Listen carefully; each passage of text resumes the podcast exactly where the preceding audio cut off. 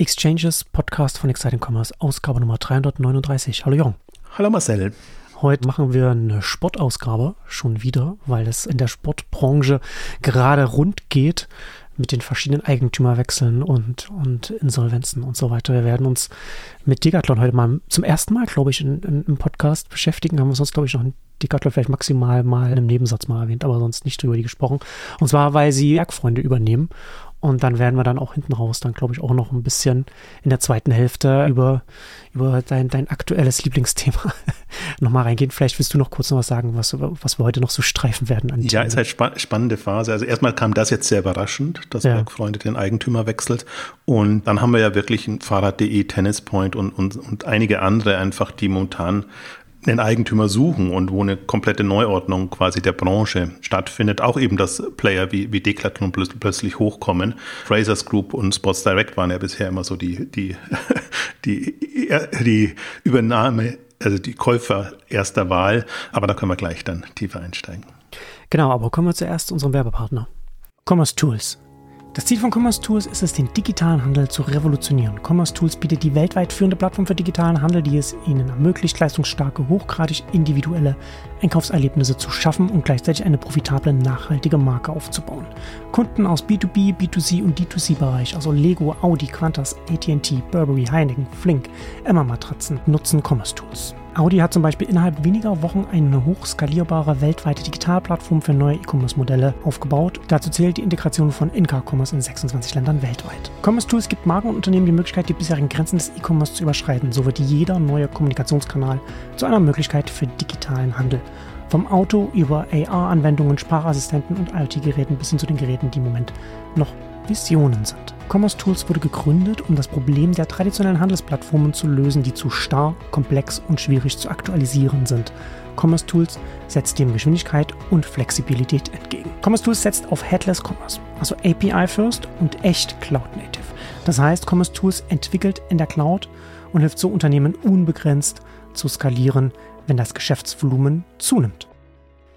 Ja, Decathlon übernimmt Bergfreund. Ich hatte im Vorgespräch hatte ich Decathlon als das, als das Ikea der, der Sportbranche oder der Sporthändler bezeichnet. Du meinst, das wäre ein bisschen sehr, sehr schmeichelnd, aber ich hatte das in erster Linie in Bezug auf, also sie sind ja durchaus ein großer stationärer Händler und sie sind sehr eigenmarkenfokussiert und das ist, worüber ich dann so strategieseitig dann vielleicht auch noch ein bisschen sprechen möchte dann darüber, aber vielleicht willst du mit Bergfreunde einsteigen und da nochmal einen kurzen Überblick geben?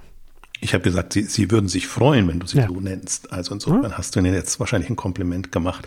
Ähm, ja, Bergfreunde ist eigentlich für mich das, die spannendere Geschichte, weil A, ich glaube, fast alle sind Fans von Bergfreunde. Bergfreunde ist so ziemlich das Unternehmen, was am besten jetzt durch alle Auf und Abs gekommen ist. Also wenn du da die, die hm. Kurve hm. anguckst und nicht nur die, die Topline, sondern auch Bottomline, als ob nichts wäre. Also das ist wirklich so für mich ein Phänomen als Unternehmen und deswegen hatte ich da jetzt gar nicht damit gerechnet, dass die auf dem Markt sind, geschweige denn einen, einen, neuen Eigentümer bekommen, weil die waren so schön bei Backcountry und haben da offenbar ihr eigenes Ding machen können, also Backcountry in US, Online Pure Player, jetzt mit Ambitionen in den stationären Handel. Deswegen war ich schon ein bisschen skeptisch, was jetzt da mit Bergfreunde wird, ob die auch plötzlich ihre Filialen aufmachen müssen ja. oder nicht aber hätte damit, damit nicht gerechnet. Und dann hätte ich natürlich auch nicht mit Decathlon gerechnet, dass die das genau übernehmen, weil ich mir nicht vorstellen kann, dass Bergfreunde in der Performance, die sie hatten, so wirklich super günstig war. Also das ist, ist in, in mehrfacher Hinsicht eigentlich eine, eine ganz eigenartige Entwicklung. Und ich hätte mir so gewünscht, dadurch, dass Bergfreunde eben so gut dasteht, dass die eine unabhängige Lösung finden, dass wirklich ein hm. Finanzinvestor oder, oder sag mal, eine, eine Online-Holding, also ja, ja. wie Signal Sports United, ja. also vielleicht nicht genau die, aber jemand, der solche Ambitionen hat, das dazu nimmt, weil ich glaube, die hätten auch so gute Chancen gehabt und wir können gleich noch durchgehen, was, was für andere Optionen im Prinzip bestanden hätten. Und jetzt Decathlon, die ich auch so ich habe sie wirklich unterschätzt und deswegen müssen wir da jetzt auch ein bisschen was aufarbeiten. Und ich habe im Blog schon eigentlich aufgearbeitet, weil ich muss ja dann immer nacharbeiten. Ich, ich mache ja eigentlich Exciting Commerce Beiträge immer unter Zukunftsrelevanz-Gesichtspunkten. Mm, mm. Und zum Beispiel die Alltricks-Übernahme habe ich natürlich mitbekommen, habe ich aber komplett rausgenommen und gedacht, ja, Decathlon, was wollen die damit? Und mm. ohnehin kein relevanter Player. Und Alltricks war jetzt zu der Zeit auch noch nicht die, die große Nummer. Und dann war es eine von vielen Sportunternehmen. Alltricks, ein, ein französischer Sporthändler. Fahrradhändler, ja. Also Fahrrad, genau im genau. Fahrrad, ja. Fahrrad und Fahrradzubehör, genau in dem Bereich drin. Und jetzt eben nachgearbeitet sieht man eben, dass die auch eine sehr gute Performance hatten, jetzt auch 200 Millionen Umsatz machen. Also damit ist Decathlon wieder so ein bisschen in einer anderen Konstellation zu sehen. Und ja, das so meine spontanen Einschätzungen oder Anmerkungen, aber das ist schon ein Paukenschlag, der da, der da jetzt passiert wird, ist in, in jeglicher Hinsicht. Ja, und ist ja, ist ja auch interessant, weil Decathlon sehr klassischer stationärer Händler ist, der zwar auch online stattfindet, sage ich mal, wie, wie stationäre Händler halt oft stattfinden, viel mit Verbindung zum, zum, zum lokalen Geschäft, also mit was da, was da ist, man kann bestellen, was da ist, man kann es da abholen und so weiter.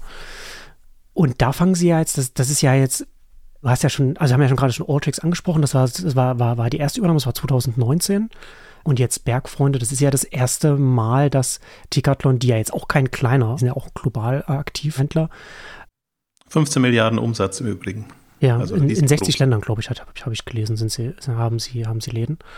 Aber sie sind halt, wie, wie, gesagt, wirklich mit dem Fokus auf stationär. Und das ist ja das erste Mal so, dass, oder, oder das zweite Mal, dass sie jetzt wirklich was Richtung Online machen.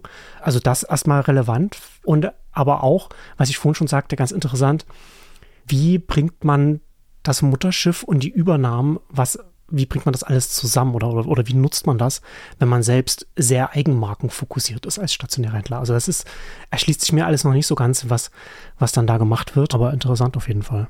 Ich glaube auch, Sie haben auch, Sie haben auch nicht erwähnt, dass Sie sich jetzt so groß aufs, von Synergien viel versprechen oder genau. das machen. Und das war auch für mich nochmal interessant nachzugucken, was ist denn aus Alltricks eigentlich geworden? Und die konnten auch sehr unabhängig weiterarbeiten. Und das wäre eigentlich auch die Hoffnung. Was ja dann auch Sinn ergibt, ne, von, dem, von der Gesamtkonstruktion. Ja, also wenn man Angst haben muss, in Anführungszeichen, dass vielleicht online doch eine relevante Größe ist und dass vielleicht Online-Spezialisten mehr Chancen haben. Also ich glaube, mit der Beschreibung jetzt, wie du sie gemacht hast, als stationärer Händler, Händler wären sie nicht so glücklich, sie omnichanneln sich halt so durch. Das, die würden sagen, sie sind ein sehr, wie soll ich sagen, guter fällt kein spöttisches Wort ein. Omnichannel-Anbieter, die halt, die halt wieder alle Kanäle spielen und man könnte da auch schon einsteigen, möchte ich aber gar nicht. Ich möchte eigentlich den Fokus mehr auf Bergfreunde hm. legen. Also das, das Drama wäre jetzt, wenn Bergfreunde plötzlich die Decathlon-Produkte reinnehmen müsste. Also weil die sind ja in einem, einem niederen Preissegment ja. und das sagen sie ja auch in der Pressemitteilung. Das ist schon eigentlich, also ganz Premium würde ich jetzt nicht sagen, aber ist schon also eine Stufe drüber, das, was, ja. was Bergfreunde machen.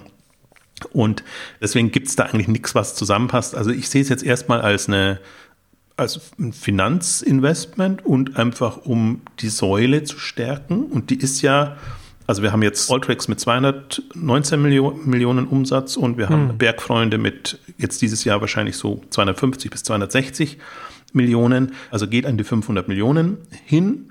Und wenn man dann noch so ein bisschen was dazu nimmt, dann kann man das schon in der relevanten Größenordnung machen. Wie gesagt, 15 Milliarden ist sozusagen ihr Hauptgeschäft, aber auch da würden Sie ja für sich sagen, da haben wir ja schon einen gewissen Prozentsatz an, an Online-Geschäft. Also würden Sie es wahrscheinlich ein bisschen anders jetzt, jetzt darstellen. Die, der große Punkt, ich würde es mal, wenn ich das aus, aus Bergfreundesicht betrachte, die, die große Frage ist halt da jetzt, ob Sie das so beibehalten können wie sie es gemacht haben. Ich habe schon am Eingang gesagt, also wirklich ein, ein, ein Phänomen, das Unternehmen, vom, von allem. Also das ist interessant, wenn du, wenn du sie fragst, warum seid ihr jetzt so durch, gut durchgekommen durch diese Phasen? Und so mhm. gibt es da irgendwie ein Geheimnis oder was habt ihr ja, anders ja. gemacht? Dann kommt nichts, nicht recht viel mehr aus, als wir haben unser operatives Geschäft im Griff. Also jetzt ja. mal in meiner Formulierung. Das kommt, kommt nicht so direkt.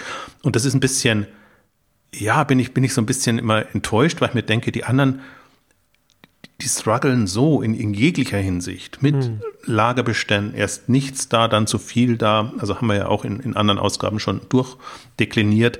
Nichts davon hörst du bei Bergfreunde, schweige denn siehst du den Zahlen an. Also du siehst die Dynamik ja in, in der Kurve, du siehst aber jetzt auch keinen Rückgang jetzt 22, 23, wo viele andere halt halt Probleme hatten. Du hast dann auch immer Bergzeit noch mhm. Gegenpol, wo du siehst, die haben sich schon wesentlich schwerer getan in dem Bereich. Und ich glaube, das wird halt jetzt das Spannende sein. Also ich war ohnehin, also mich hat das die ganze Bergfreunde-Story so super überrascht, weil ich hatte mir wirklich Sorgen gemacht, als die von Backcountry übernommen wurden. Damals noch bei, bei Liberty Interactive, die auch so, ja, sagen wir mal, die eher Deals machen als operativ Geschäfte gut voranbringen, sage ich jetzt mal so. Backcountry war gut, weil der Gründer noch da war. Und, aber der Gründer ist dann auch irgendwann weggekommen und dann sind sie in Private Equity Kontext gekommen. Und ich glaube, das muss man auch sich nochmal so vor Augen führen. Ich glaube nicht, dass jetzt Bergfreunde wahrscheinlich große Lust gehabt hat, eine andere Konstellation sich auszusuchen, sondern ich vermute, das ist so wie bei vielen gerade, dass die, Finanzinvestoren einfach den Druck haben, Geld rauszunehmen. Und wenn man sich da nochmal die, die Bewertung vor Augen führt, also sie sind für 325 Millionen dann von einem Finanzinvestor übernommen worden, das ist zumindest die kolportierte Zahl. Und Jetzt kann man sich ja überlegen, was ist ein Unternehmen wie Bergfreunde mit so 260, 50 Millionen Umsatz wert, das noch im Grunde noch als Wachstumsunternehmen gilt, also je nachdem, ob es unter Wachstumsgesichtspunkten bewertet wurde oder unter EBITDA-Gesichtspunkten. Hm. Aber es kann gut sein, dass die das Geld wieder rausbekommen haben, nur durch den Verkauf quasi von Bergfreunde, was sie für Gesamt Backcountry, und Backcountry ist ja nochmal im Grunde größer oder sollte zumindest größer sein, da gibt es gar keine Zahlen mehr in den letzten fünf bis zehn Jahren. Also, dass das der Deal war. Ich vermute, dass die Idee war, einen Käufer für Backcountry zu finden oder Backcountry an die Börse zu bringen. Dann haben sie das, die Zeit, den Zeitpunkt verpasst, wie, wie, wie so viele.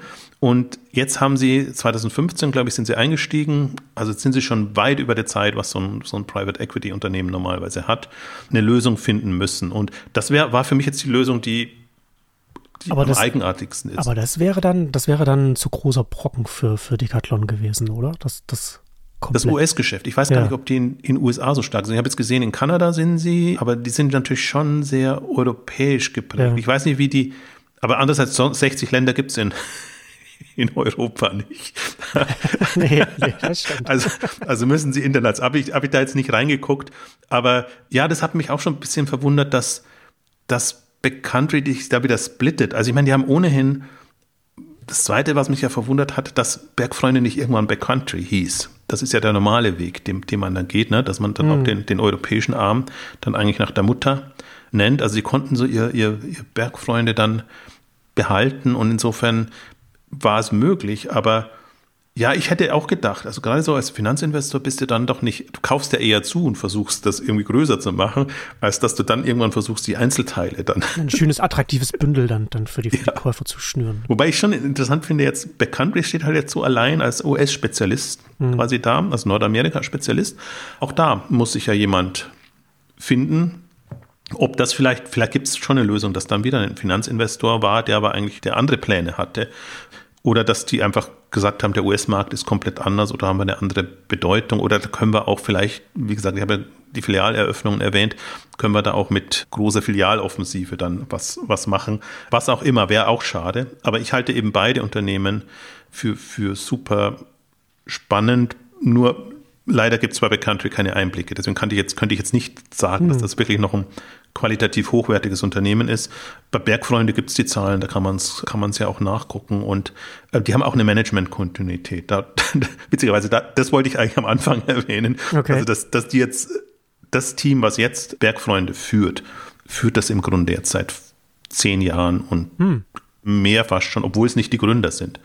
Und, und, und das ist eigentlich schon erstaunlich. Also deswegen meinte ich so, was ist das, das Erfolgsgeheimnis? Ne? Also ist es, ist es, und was, was hält die, die auch dort? Weil andere würden dann weiter wandern und sagen, okay, da habe ich jetzt meine Mission erledigt, dann kommt das nächste Unternehmen. Aber die sind offenbar sehr dem Unternehmen treu und, und das ist offenbar ihr Ding, obwohl, obwohl sie es, wie gesagt, nicht gegründet haben. Das ist, ein, das hat man eigentlich auch selten. Also das Einzige, was einem so einfällt, wäre zum Beispiel so ein Zappos was, was ja auch so, so eine Geschichte war, ne? dass die Gründer, dass irgendwann Leute reinkamen, die das, also nach den Gründern, die das dann wirklich auch lange und, und, und mit einer Hinga entsprechenden Hingabe gemacht haben. Ja, mit den, mit dem Blick darauf, äh, wie sich da jetzt Bergfreunde unter Decathlon schlagen wird, beziehungsweise wie, sie, wie sich Decathlon als übernehmendes Unternehmen äh, verhält, finde ich es ja ganz interessant. Du hast ja auch auf Exciting Commerce ja auch nochmal aufgeschlüsselt, wie Alltricks unter Decathlon gewachsen ist. Und wenn man sich dann da auch nochmal die Entwicklung ansieht. Also Alltricks 2019 von, von Decathlon übernommen, hat er dann nicht an Dynamik eingebüßt. Also ist er dann durchaus dann auch, klar, da ist, ist Fahrrad in der Zeit ist natürlich dann auch nochmal ein gutes Geschäft gewesen, sind aber auch sehr dynamisch gewachsen dann. Bis, bis 22 sind die Zahlen. Also ist jetzt nicht eine, eine reine Decathlon-Leistung, aber auch eine, die ja. es nicht gebremst hat, die es nicht verhindert hat. Ne? Und die haben wirklich auch schön die Welle mitgemacht und da haben wir ja auch unser Pendant, da haben wir ja auch Signer und, und Fahrrad.de und alles. Und da weiß man ja, wie es da turbulent gelaufen ist. Wir haben gleichzeitig auch ein Bike 24, weil Alltracks ist so ein, wenn man so auf die Webseite geht, also ist schon eine Mischung, ich weiß gar nicht, also ich, ich mein Eindruck war immer, die sind Fahrradhändler per se, aber auch viel Fahrradzubehör hm. das dann, das dann durchaus da ist. Also da muss ich mir jetzt nochmal reinarbeiten. Die habe ich auch komplett unterschätzt. Auch jetzt 200 Millionen ist ja eine Umsatzgrößenordnung. Da bist du ja ein relevanter europäischer Player. Das ist ja fast so groß wie Bergfreunde. Mhm. Und das waren sie eben damals noch nicht. Und das ist für mich auch, also deswegen habe ich das jetzt versucht nochmal aufzuarbeiten. Für mich, weil im ersten Moment war Decathlon schon Schock, wo ich mir dachte, wow, ist ja. das jetzt das, das das, das Signer ne, für Backfreunde. Also ne, du, hast dann, du hast einen klassischen stationären Händler am unteren Marktsegment. Das wünscht man eigentlich niemandem, dass man jemandem, der eigentlich im Grunde online unbeleckt ist, also tue ich jetzt auch ein bisschen Unrecht, weil, weil sie schon, also sie haben, sie, sie zählen schon zu den spannendsten, innovativsten stationären und auch zu den ambitioniertesten. Meine Frage Aber das ist ja nicht. Das, genau, das ist ja nicht unsere Welt und auch nicht unsere Latte, an der ja. wir die, die, messen wollen. Also insofern sind sie jetzt nicht irgendwie ein, also Galeria oder so. Aber das ist, also deswegen habe ich, um, um sich ein Bild zu machen, wo ich gedacht habe, ist das jetzt die, also erstmal, welche Lösungen hätte es überhaupt gegeben? Und ist dann das jetzt eine gute oder ist es eine mäßig gute? Ich habe ja schon gesagt, am liebsten gewünscht hätte ich mir natürlich immer, wenn schon sowas sein muss, dass es unabhängig sein kann, dass die vielleicht separat an die Börse gebracht werden und, und, und dann agieren können. Dann an Invest Finanzinvestoren natürlich immer, so damit man noch ein bisschen freier agieren kann, wobei dann immer der Druck einfach da ist, seine EBITDA-Ziele zu erreichen. Und wenn man dann schon in den also auch eine Gruppe, eine Holding wäre eine Option gewesen, wenn man schon stationären rein muss. Also ich habe mir dann so gedacht, okay, deswegen hat den Beitrag auch so formuliert, besser als Frasers und Sports Direct ist es auf jeden Fall, weil das hm. ist so wirklich, wie formuliere ich das jetzt wieder? einigermaßen schön. Das sind schon, sagen wir mal, also vorsichtig formuliert, oftmals schwierige Fälle und, und, und Sanierungsfälle, die eigentlich einen Frasers dann wieder oder einen Sports Direct auf Vordermann bringt. Die haben halt interessanterweise auch im Grunde ähnlich aufgestellt wie, wie Decathlon, nur dass die keine Eigenmarken, Eigenmarken haben, also No-Name oder selbst kreierte, sondern verblassende, verblasste Marken übernommen haben mhm. und die dann eben als quasi Eigenmarken promoten. Deswegen hat man bei Sports Direct nie den Eindruck, dass man jetzt in einem Eigenmarkensortiment einkauft, sondern hat dann eben so, keine Ahnung, Lonesdale, glaube ich, ist noch eine Marke, die, die zu ihnen gehört und ein paar, paar ehemalige italienische, so Tennis und, und, und Sportmarken, Dunlop. Also weiß nicht, die, die wechseln immer wieder durch, deswegen kann ich es jetzt nicht hundertprozentig sagen, nur um eine Idee zu vermitteln, wie, wie die aufgestellt sind. Und Decathlon hat ja wirklich ihre, ihre, ihre eigen kreierten Marken. Und also das war für mich sozusagen das, die Konstellation und generell ist halt momentan super schwierig. Das wird auch, reden wir ja gleich noch darüber, die Herausforderung für Signa Sports United sein, Käufer zu finden. Hm. Niemand will Geld ausgeben, also für Unternehmen wie Bergfreunde, die gut dastehen, will niemand Geld ausgeben, weil die Bewertung zu hoch ist. Und für Unternehmen wie Fahrrad.de will niemand Geld ausnehmen, weil man weiß, man muss da noch Geld reingeben und einfach das erstmal wieder auf Vordermann bringen.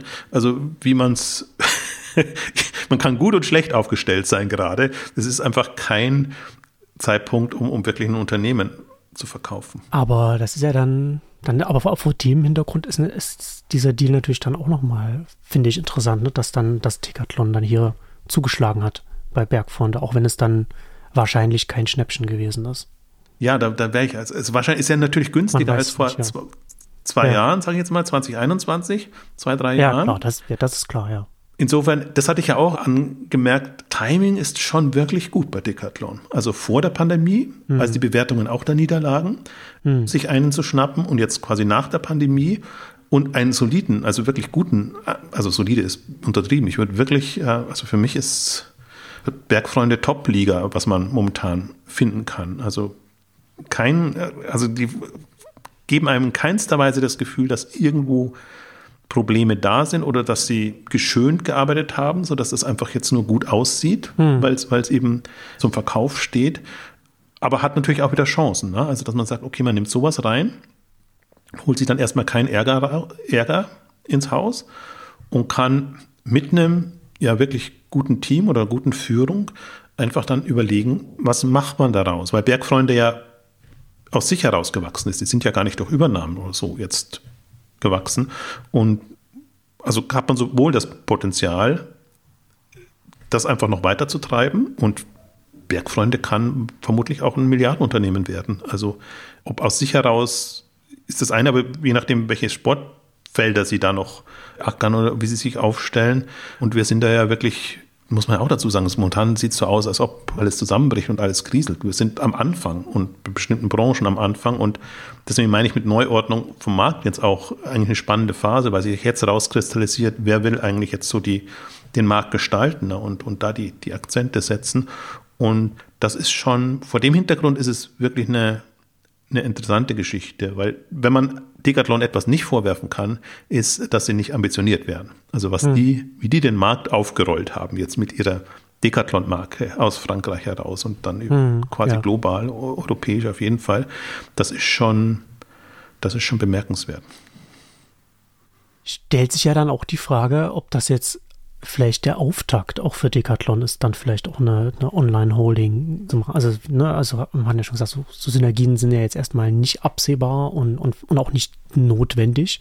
Ist ja schon gesagt, Bergfreund entwickelt sich gut. Alltrix steht ja auch relativ dynamisch gut da. Also da haben sie ja schon zwei gute Assets als als Pfeiler und da wäre es ja durchaus auch eine Option, auch vielleicht auch mit dem, mit dem bestehenden Management der zwei Online-Händler, die man jetzt hat, die vielleicht auch noch zu nutzen, das, das Wissen, das man dann jetzt in, in der Unternehmensgruppe hat, um dann vielleicht noch mehr da, äh, dazu zu holen und dann operativ auf, hochzupäppeln, sage ich mal. Also das war jetzt eben auch, ich meine, das liegt jetzt irgendwie nahe, aber das war jetzt auch mein Gedanke, weil ich so Decathlon eben bisher nicht gesehen habe. Sie haben halt mal hm. einen dazu gekauft, das passiert immer wieder. und, und, dann stößt man eben wieder ab, wenn man keine Lust mehr hat oder wenn das Management. Je nach wechselt. Laune. Ja, so ist es ja leider. Das ist ja eigentlich daran krankt der Onlinehandel ja auch, dass er dann immer so lieblos bei irgendjemandem landet. Und jetzt ist die Chance, wenn ich jetzt mal fies werde, sagen, dass das Decathlon ihr Decathlon Sports United bauen könnte weil einfach auch genügend am Markt da ist. Und wenn, man, wenn ich mir nur Bike24 angucke, an der Börse jetzt da niedergeprügelt, also auch mit mehreren hundert Millionen Umsatz, aber hm. 50, 60 Millionen Bewertung noch. Also, und das ist jetzt noch, wir sind jetzt sehr am Segment Fahrrad und Outdoor. Das muss es nicht sein. Es gibt, gibt da noch einige andere Segmente, die im Sportbereich relevant sind. Das wäre auch so jetzt meine, meine Hypothese. Also deswegen, wie gesagt, ich musste eine kleine Nachtschicht oder Abendschicht einlegen, um nachzuarbeiten, um einfach die, die ganzen Punkte wieder, wieder aufzuarbeiten. Ah, das ist auch nicht so viel. Also es sind halt jetzt die, die zwei Übernahmen und zu gucken, wie die, wie die einzuschätzen sind. Mhm. Aber das jetzt als Basis finde ich, finde ich spannend. Also bin ich, ich bin etwas, wie soll ich sagen, entspannter als noch, als ich es gehört habe, dass Bergfreunde an Decathlon geht, weil da habe ich mir gedacht, wow, das ist wirklich, das, das möchtest du eigentlich nicht. Also es, es ist schon, ja, aber jetzt in, ja, vielleicht, und jetzt gerade mit der, das wird das nächste Thema sein, Sport, Signa Sports United liegt da nieder. Alles Mögliche ist zu haben. Das ist teilweise Opfer der Umstände, teilweise Managementfehler, aber da sind gute Unternehmen dabei und gleichzeitig im Unternehmen, um die man sich jetzt Sorgen machen muss, weil das Timing einfach blöd ist. Das kann halt laufen wie bei Keller Sports und dann findest du nichts und dann werden nur mehr die Kundendaten, die Ware und etc. verramscht. Und also es kann selbst dem besten Unternehmen gerade, gerade passieren. Mhm. Und das, das ist so das, das Bittere daran, dass es dann echt eine Timingfrage ist, ob, ob gerade ein Markt ist, wo die Leute Lust haben, da, da zu investieren oder nicht. Und das ist halt die große Herausforderung, die sehe ich jetzt unabhängig von dem, von dem Thema, was wir jetzt besprochen haben, wirklich bei Signa Sports United. Deswegen sind die, das ist, war ja interessant zu verfolgen, die Insolvenzverwalter sehr früh dann auch an die nach vorne geprescht mit der Pressemitteilung und haben einfach gesagt, also es gibt ja viele äh, oder mehrere Insolvenzverwalter, weil hm. das ist ja ein ganzer, ganzer Wust da, der da, der da dran hängt. Also gemeinsame Presseerklärung, wir wollen Signa Sports United nicht komplett verkaufen, sondern von vornherein sagen wir schon, Wer Tennispoint will, bekommt Tennispoint. Wer Fahrrad.de will, bekommt Fahrrad.de. Und wer die internationalen, also Wiggle und, und, und Chain Reaction will, bekommt das. Und dann gibt es noch in, in Frankreich, also witzigerweise, ich habe dann mal versucht nachzugehen und rauszufinden, wie eigentlich die Struktur ist. Aber vieles hängt tatsächlich dann an, an Internetstores, Fahrrad.de etc. Also mhm. was in Frankreich, also ProBike und, und andere, weil man ja dann auch guckt, wer ist jetzt eigentlich von der Insolvenz tatsächlich betroffen. Und das heißt, man kann das auch nochmal auseinandernehmen. Sie haben ein bisschen was in Frankreich, ein bisschen was in Schweden oder Skandinavien im Outdoor-Bereich und dann eben Fahrrad.de als wirklich die, die deutsche Marke. Also das ist ein, ist ein, Wust ist nicht das Wort, was ich will, sondern das ist eine, eine Fülle an Unternehmen, die da, da sind und wenn die halt nicht mehr zusammenbleiben, können sich da komplett andere und neue Konstellationen geben. Und im Prinzip kann sich jetzt jeder, wenn er das Geld hat und entsprechend mitbietet, die Rosinen rauspicken, die für einen passen. Und, und dann eben eine, eine neue Gruppe bauen. Und dann, was halt übrig bleibt, das landet halt dann wieder bei, bei V-Sports oder die ja neu entstehen. Oder also wir hatten, um mal alle durchzugehen, die ja die, also es sind ja nur internationale, es sind ja keine Deutschen, ne, die da mit mhm. sind, sondern wie gesagt, Decathlon aus Frankreich. Dann haben wir Phoenix-Gruppe, wo ich auch mir hätte vorstellen können, dass also die schon Globetrotter übernommen haben und mhm. die durch Fjellraben vor allen Dingen äh, bekannt sind von, von der Marke her, die hätten sich auch einen Bergfreunde schnappen können oder die können sich jetzt wieder Ad, Ad Nature zum Beispiel schnappen, was, was in Skandinavien dann hauptsächlich ist von, von, von Signa Sports United. Und dann haben wir die berühmt-berüchtigte Frasers-Gruppe, ähm, die eben schon Sportcheck hat, aber die halt eher dann an den englischen Unternehmen interessiert ist, Wiggle und, und andere, die aber wirklich im Vergleich jetzt zu Fahrrad.de nochmal echte Problemfälle sind. Also die, da hat sich Signa Sports United eigentlich schon Restrukturierungskandidaten ins Haus geholt und doppelte Probleme. Deswegen würde ich kann ich mir gar nicht vorstellen, dass zum Beispiel jetzt ein Decathlon großes Interesse auch an Wiggle und Co. hätte, wenn sie an Fahrrad.de interessiert sind. Und das macht so diffizil. Also deswegen kann man da jetzt, da kann man jetzt fleißig rumspekulieren. Das mache ich auch immer sehr gerne. Also ja. in Szenarien überlegen, was denn passieren könnte, um es nicht spekulieren zu nennen. Aber das ist eine, da kann alles passieren. Da kannst du nicht mal so ein paar Hypothesen haben, wo du sagst, da hast du wenigstens eine 50-prozentige Chance, dass das so kommen könnte, sondern das ist wirklich, das ist jetzt, also Signal Sports United ist im Grunde jetzt Spielball. Ja. Und, und dann kommt es wirklich auf, auf Timing, wer was bietet an, wo dann was bei wem landet.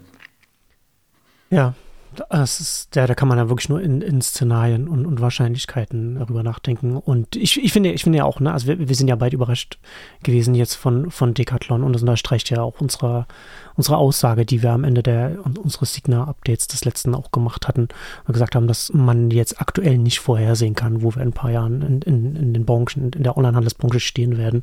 So, da mit, mit Decathlon hat man jetzt ja auch nicht gerechnet und, und, und das muss man jetzt sofort wieder anders beurteilen, was, was da möglich ist. Weil, weil die sind jetzt, auch plötzlich im Gespräch. Die werden sicherlich auch kontaktiert werden oder, oder, oder sich zumindest die, die Dokumente anschauen und, und, und die Unterlagen, ob da, ob da vielleicht irgendetwas äh, sinnvoll sein kann, auch wenn da vielleicht dann da nichts dabei rauskommt. Aber dann ist auf einmal jetzt ein Unternehmen da jetzt auch ja mit im Gespräch. Also das ist schon sehr im Fluss. Also wie, wie du schon sagst, eine Neuordnung des Online-Sporthandels.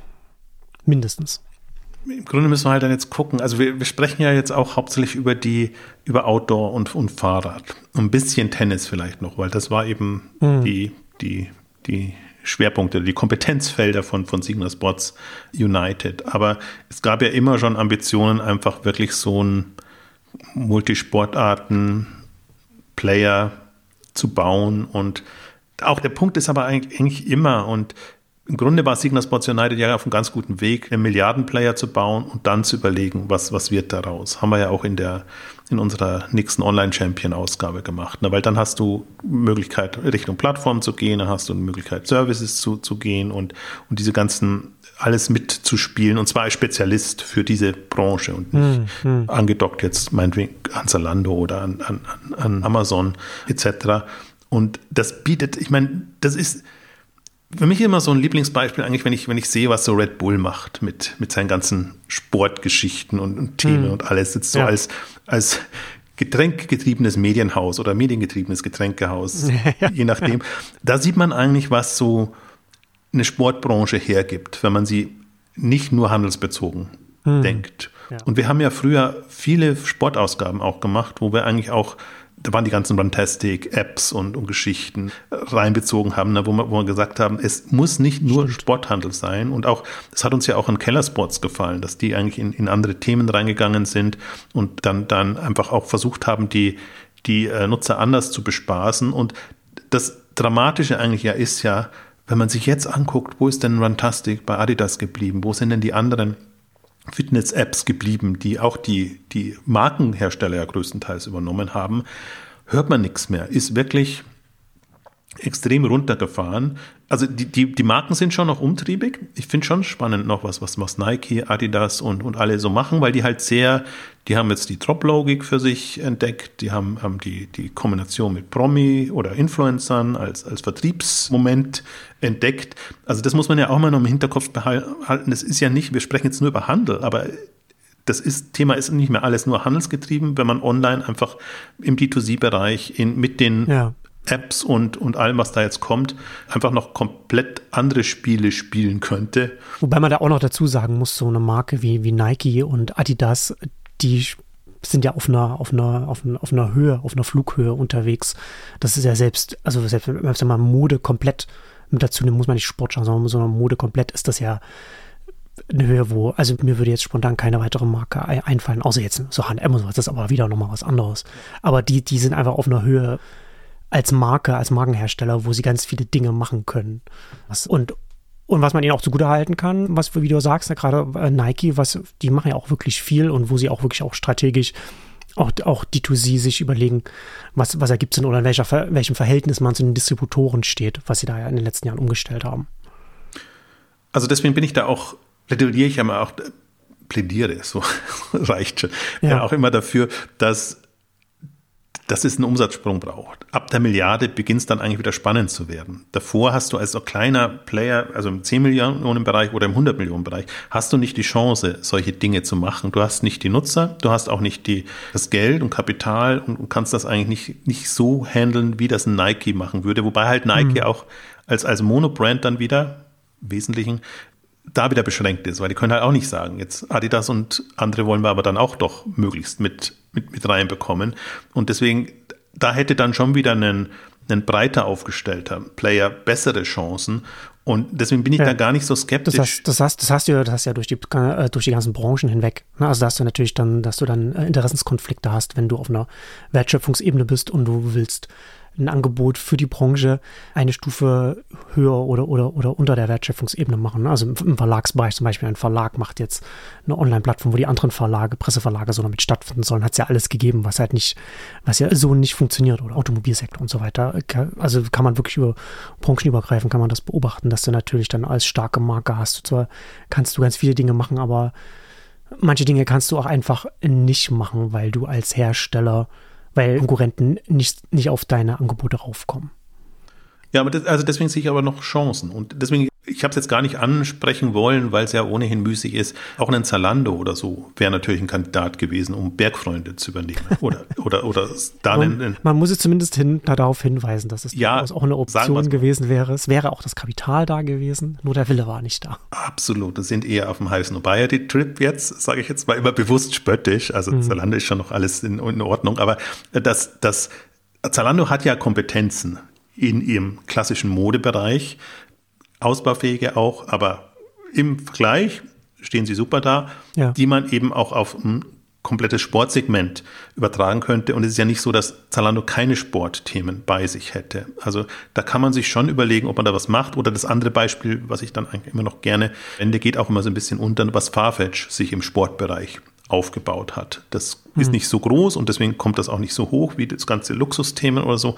Aber auch die haben die ein oder andere Sportplattform übernommen. Da würde jetzt Backfreunde überhaupt nicht reinpassen. Aber das Themenfeld und jetzt aus, aus der Sicht, wie wir es jetzt betrachtet haben. Wir haben es jetzt nicht aus einer Händlersicht betrachtet, sondern mhm. was könnte man in dem Sportsegment online, digital, mobile getrieben, irgendwann AI getrieben, um das Passwort mit reinzubringen, bauen, was, was einfach mehr Services und mehr Erlösströme dann auch sichert. Weil das ist ja wirklich noch, das ist ja schon noch immer die Falle. Also wir, wir mal sagen wir es oder machen es ja meistens Spezialausgaben, dass wir das Thema thematisieren, aber der Handel sitzt in der Handelsfalle. Die Margen sind das Thema und wer keine alternativen Erlösströme hat und da keine Chance auch sieht, der wird noch vielleicht ein paar gute Jahre haben, aber irgendwann wird sich das Thema erledigen, weil einfach das, das so kompetitiv ist, dass du gar keine Chance hast. Deswegen alle, die einfach jetzt, und manche machen, ich finde es ja gerade interessant, momentan ist ja so Retail Media aus Verzweiflung, würde ich das mal nennen. Mhm. Sozusagen ist ja das Thema Retail Media sehr groß, aus einer Verzweiflungsgesichtspunkt, dass man eben sagt, man muss andere Geschichten machen, deswegen machen es teilweise auch die falschen Player. Aber dieser Gedanke ist ja richtig, sich als Medienunternehmen und, und anderer Player zu verstehen, um, um einfach da mehr mit, mit den Kundendaten etc zu machen. Also deswegen würde ich schon, ich habe es jetzt bewusst mal erwähnt, damit wir nicht in dieser klassischen Handelsdenke drin sind, sondern einfach schon immer wieder im Hinterkopf haben, die, die Online-Welt, in Klammern Online, also Online in Klammern Handelswelt, die, die muss in fünf oder in zehn Jahren schon komplett anders aussehen. Und es werden, also anderes Lieblingsbeispiel von mir ist ja immer Fanatics, was, was immer total untergeht, die halt Merchandising viel machen, aber halt mhm. auch Gaming, fast würde ich schon fast sagen, Gambling und, und andere Themen, die jetzt in den USA nah dran sind an, an, an den Sportthemen und sich da so als, als quasi Handelsmedienhaus also kann man gar nicht mehr handeln. Ich würde Fanatics nicht als klassischen Händler sein, sondern eigentlich Services für Vereine, für Fans und, ja, und was ja. auch immer dann da ist. Und das sieht, daran sieht man eigentlich ja, was, was für ein Potenzial da wäre und auch vielleicht aus welchen Richtungen das dann kommen kann. Ja, ja, das ist so, das ist ja unser, unser altes Mantra, ne? Also mit welchem, mit welcher die Brille, die man, die man aufhat, dass man die Handelsbrille absetzt und dass man ja sich nicht als Sporthändler sieht, sondern als Sportunternehmen dann, dann eher. Und dann ist das, das ist ja dann eher die Klammer, in der man sich dann, in der man sich dann bewegt. Und das hast du ja schon gesagt, also Fanatics, das ist ja dann ganz in ganz viele verschiedene Richtungen geht es dann.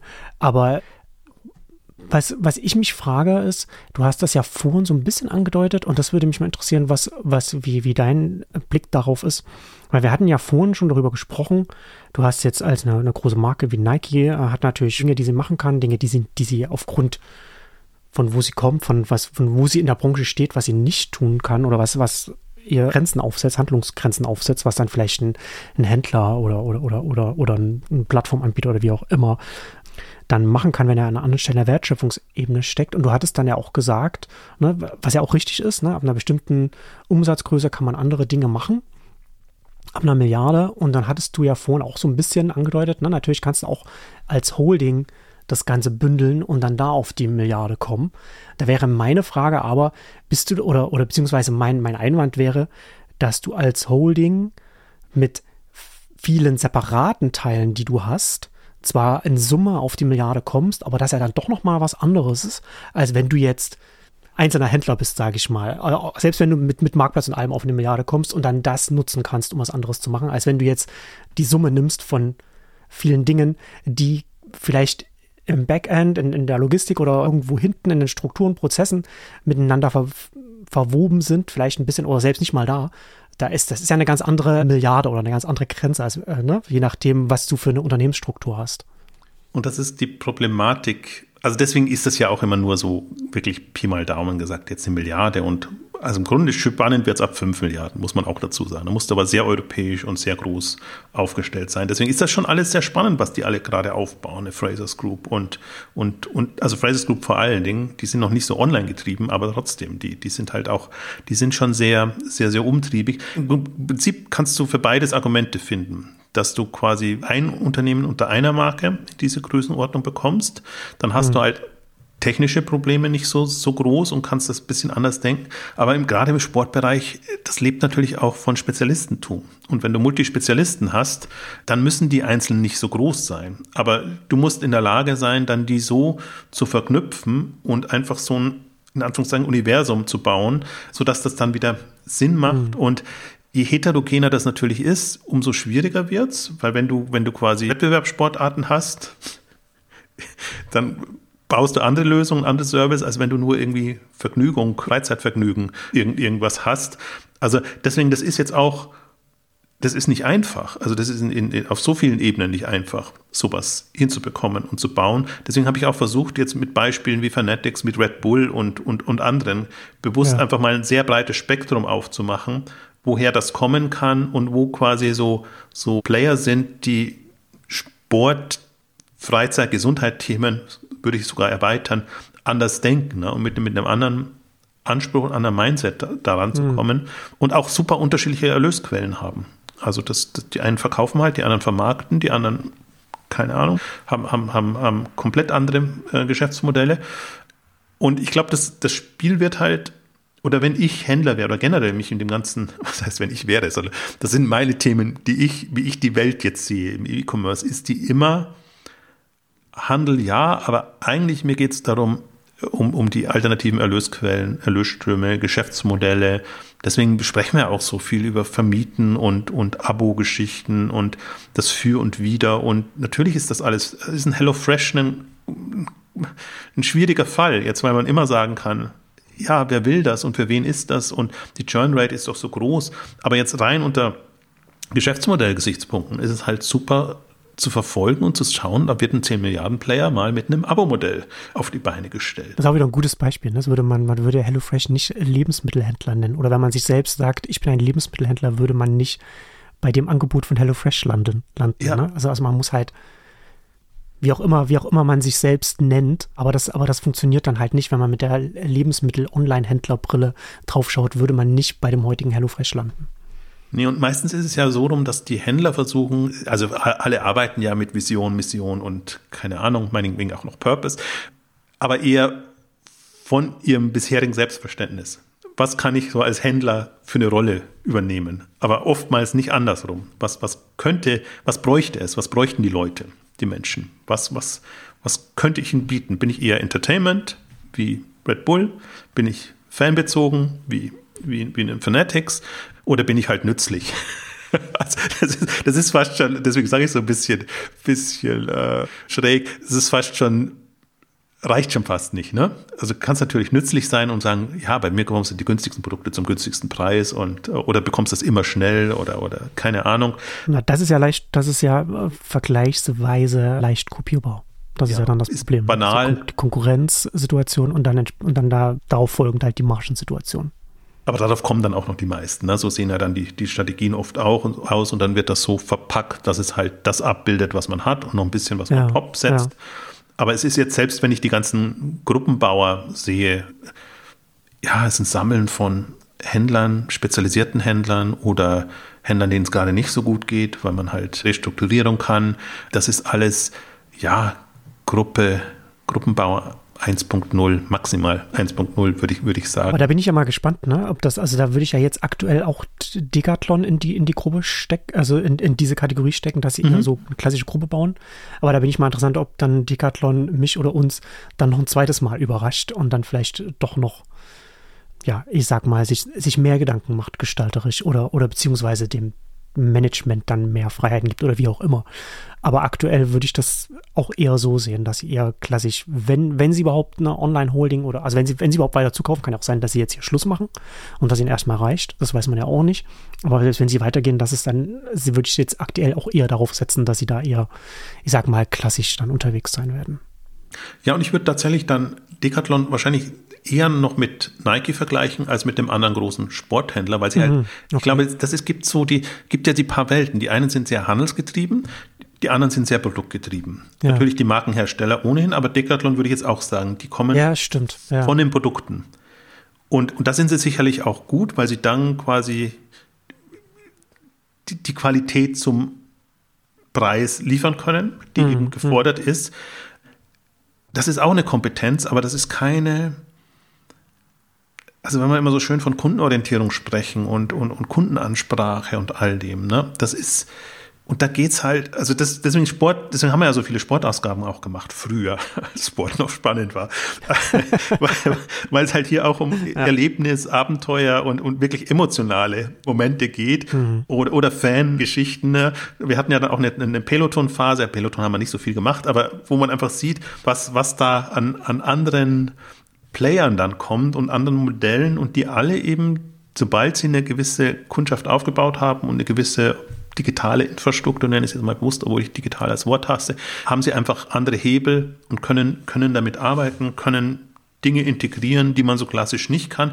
Und Händler kann immer nur versuchen, das sieht man, finde ich momentan ist aber auch, finde ich so wild, die ganzen Diskussionen. TikTok macht einen Job auf und dann Amazon ist plötzlich bei TikTok, bei Snap und so und die können sich immer nur integrieren. Die kommen, versuchen immer sozusagen in, in die coolen Dinge mhm. reinzukommen. Und schön für die coolen Player. Aber ich glaube, das wird halt die, das, das wird jetzt so die Kür in den nächsten Jahren dann sein. Und das ist ja auch was, wo ich auf, ach, ich habe auch wieder mehr Lust darauf, muss ich auch ehrlich sagen. Also ich glaube, wir haben jetzt die Chance, dass wir im Startup-Bereich tut sich gerade vielleicht viel zu wenig, aber ich habe das letzte Mal argumentiert, mehr als man denken könnte. Ja ist aber nicht so spannend, aber die, die großen, ambitionierten Player, ich nenne sie jetzt immer Marktgestalter oder Leute, die halt Lust haben, den Markt zu gestalten, haben jetzt die Möglichkeit, entweder sind sie schon in einer gewissen Größenordnung, dass sie da Gas geben können, oder haben die Möglichkeit, sehr schnell in diese Größenordnung zu kommen. Und deswegen, das, das ist halt interessant, weil das sind ja nicht Startup oder Gründer, die du da brauchst, sondern das sind erfahrene Leute, die aber trotzdem sich noch den Enthusiasmus und die Fantasie bewahrt haben, um da Dinge zu bauen. Also im Prinzip so das, was vielleicht im Silicon Valley so Serial Entrepreneur wäre jetzt, mhm. die aber immer wieder bei den neuen anfangen. Aber hier brauchst du eigentlich die einfach Next Level, andere Unternehmensgröße, andere Möglichkeiten, dann einfach Dinge bauen wollen und vorantreiben wollen. Und da hoffe ich so ein bisschen drauf, also wie, wie immer nicht so wirklich aus Deutschland heraus, aber international, so aus Asien heraus vielleicht oder vielleicht auch aus den USA heraus, dass da ein paar Verrückte kommen. Also die müssen ja die Mischung haben aus Verrücktheit, aber trotzdem eine hohen Professionalität, weil sie es ja auch stemmen müssen, angehen müssen, umsetzen können müssen. Und das ist schon, also nicht, dass ich sagen würde, das ist jetzt in Sicht, aber das ist für mich so ein, so ein Feld und ein Potenzial, was jetzt gerade in dieser, wir blasen Trübsal-Welt nicht wirklich gefragt ist, wo ich mir aber denke, hey, das, das ist eigentlich jetzt, jetzt wäre die Zeit, darüber nachzudenken und sich wirklich zu überlegen, wie können wir das jetzt alles nutzen, was wir, ist ja alles da. Also es ist ja, ja wirklich, online ist schnell, mobiles Handy ist überall. Also wir haben wirklich, also perfekte Voraussetzungen, die wir selbst vor zehn Jahren, also selbst vor, sondern vor zehn Jahren nicht hätten. Da gab es halt das, das iPhone ein paar Jahre. Hm. Aber jetzt, jetzt ist, ist, jetzt haben wir eine, also im Grunde global komplett vernetzte Mobilwelt. Und das sind für mich die, die großen Potenziale. Und die Gefahr ist eigentlich immer, gerade jetzt, wenn man so über Pleitefälle spricht und so sagen, dass man sich da immer sehr die Scheuklappen aufsetzt. Und ja, da haben wir jetzt, da haben wir das Problem und da haben wir das Problem und versucht immer einfach sehr klein denkt. Ne? Und ich glaube, das ist die, ja, vielleicht auch ein schöner Impuls jetzt. Also wenn man, wenn man so ein Decathlon sieht, wenn man sieht, da kommt ein Player, der im Grunde was Verrücktes tut oder wo man erstmal über nachdenken muss, was, was macht das jetzt überhaupt für einen Sinn? Und ich sehe da jetzt auch nicht das Potenzial, dass aus Decathlon so ein Player werden würde. Ja. Aber trotzdem, das, das ist doch ein, das ist doch dann wieder ein schöner Impuls, als wenn man da so im, ja, es ist wirklich, es ist, im Grunde ist es ein ernüchterndes Jahr, wenn man sich wirklich so auf die, die Standarddiskussionen einlässt. Und mhm. die betreffen 90 Prozent. Also das will ich jetzt gar nicht abstreiten und, und kleinreden. Aber ich glaube. Ja, aber es, es, ändert ja nichts daran, dass es da, ne, wie du es schon angedeutet hast, es gibt ja trotzdem da draußen noch un, unbestellt, unbestellten Acker. Ja, ganz, also ganz viel, was man, was man, ganz viel Potenzial nach wie vor. Also nicht nur, nicht nur was es, was, was, was die Verteilung von stationärem Handel zu Onlinehandel angeht, sondern auch was das ganze Potenzial angeht, was wir jetzt darüber gesprochen haben, ne, in die Nische reinzugehen oder in die Kategorie reinzugehen, sagen wir mal so. Man muss ja nicht Nische sagen, dann klingt das immer so klein, sondern in die Kategorie reinzugehen und sich nicht als Händler zu verstehen, sondern als Unternehmen, das im Zentrum dieser Kategorie sitzt und dann etwas genau dafür baut, was nur da Sinn ergibt. Ja, ich habe ja jetzt auch, ich weiß gar nicht, ob du es schon gelesen hast, aber ich glaube, ich weiß bin gar nicht sicher, ob du so ein Blue Ocean Strategy Fan bist, aber ich habe jetzt auch dieses das neue Buch gelesen, was, was sie dieses Jahr herausgebracht haben, Beyond Innovation, äh, Beyond hm. Disruption, wo sie einfach auch nochmal beschreiben, wir, wir reden immer nur über Disruption im Innovationsbereich, aber manchmal kann man aus der Verzweiflung auch Dinge angehen, äh, weil man halt schon die Kompetenzen hat und hm. eigentlich in ein komplett neues Feld reingehen, wo, wo im Grunde niemand ist. Also da bleiben sie sich dann wieder so treu in ihrer Blue Ocean Strategie. Aber was ein bisschen auch, auch freundlicher ist, also dass, dass man einfach sagt, okay, wir haben die und die Kompetenzen oder wir sehen, oder wir haben schon die und die Kunden und die können wir jetzt so nicht mehr bedienen, weil, weil einfach die Konkurrenz zu hart wird. Dann überlegen wir uns, wie, wie wir das anders drehen können. Und was mir an dem Buch auch so gefällt, weil es dann, also das ist ein zähes Buch. Ich, ich, ich empfehle es mit, mit unter Vorbehalt, weil okay. es ist, ist die 200 Seiten, glaube ich, die hätten auch, die hätten auch 30, 40 gereicht. Aber wenn man sich dann durchgekämpft hat und am Ende. das ist ja, das ist, das ist ja leider, was man oft über, über Sachbücher äh, sagen kann. Aber es ist natürlich, ne, Welt, niemand zahlt 16 Euro oder, oder, oder 20 Euro für, für 30 bis 40 Seiten langes Buch. Das muss dann entsprechend aufgebläht werden, damit alle Beteiligten dann ihr Geld bekommen. Absolut, vor allen Dingen hätte man von den Blue Ocean-Machern ein bisschen mehr erwartet. Aber wenn man dann durchkommt ja. und am Ende so die ganzen Faktoren beschrieben werden, dann sieht man halt auch, das ist das Mindset letztendlich. Das ist die Art und Weise, wie du rangehst, mit welcher Offenheit du rangehst und wo du Scheuklappen hast und, und wo nicht. Und das ist dann eigentlich ganz gut beschrieben, weil da sieht man eigentlich auch, warum nichts passiert. Mehr. Weil es gibt so sehr wenige, die dann eigentlich mit dieser, dieser Offenheit und diesem, diesem Umdenken dabei sind. Aber ich glaube, also es hat sehr viel hat mich dieses Jahr einfach inspiriert, da wieder, wieder anders zu denken und, und eigentlich diese Offenheit wieder zu sehen. Wir, wir sind in gerade, wir sind halt in so einer Pseudokrise, finde ich, weil die, also gerade im Online-Bereich, weil wir hatten diesen Boom und dann haben wir jetzt einen Rücksetzer und wir haben im Grunde Erklärungen, warum diese Rücksetzer da sind und warum sich alle, alle schwer tun und alle müssen da jetzt durch. Aber nicht alle müssen gleich, wie soll ich sagen, fokussiert arbeiten. Und trotz allem, dann sind wieder fünf Jahre vergangen. Also wenn wir jetzt, wir referenzieren immer auf 2019 und jetzt haben wir dann 2024 ist eben schon das, das fünfte Jahr jetzt. Also Boom und dann Bast, würde ich jetzt nicht sagen, aber ein bisschen Rückgang. Und dann sind wir wieder fünf Jahre weiter. Und das äh, muss man sich, also die Welt ist nicht stehen geblieben. Technologisch, aber auch von, vom Kundenverhalten her. Und also weniger denn je. Also wenn man ja. sich sieht, wie die Leute heute ticken im Vergleich zu, wie sie vor fünf Jahren getickt haben, in, in, in vielerlei Beziehung, dann, dann sieht man eigentlich auch wieder, was, was grundsätzlich für Potenziale da wären. Und alles wird sich wieder dran hängen, ist Geld da und ist gerade Lust da, diese Themen zu machen. Aber egal, deswegen haben wir unsere schönen Rückblicksausgabe das letzte Mal auch nochmal eigentlich ganz gut beschrieben, was zusammenkommen muss. Und zusammenkommen muss ja eigentlich nur, dass sie ein paar finden, die vernünftig genug sind und diese Dinge vorantreiben wollen und Modelle finden, wie das funktioniert, als sei es Company Building, sei es Inkubation, sei es was auch immer.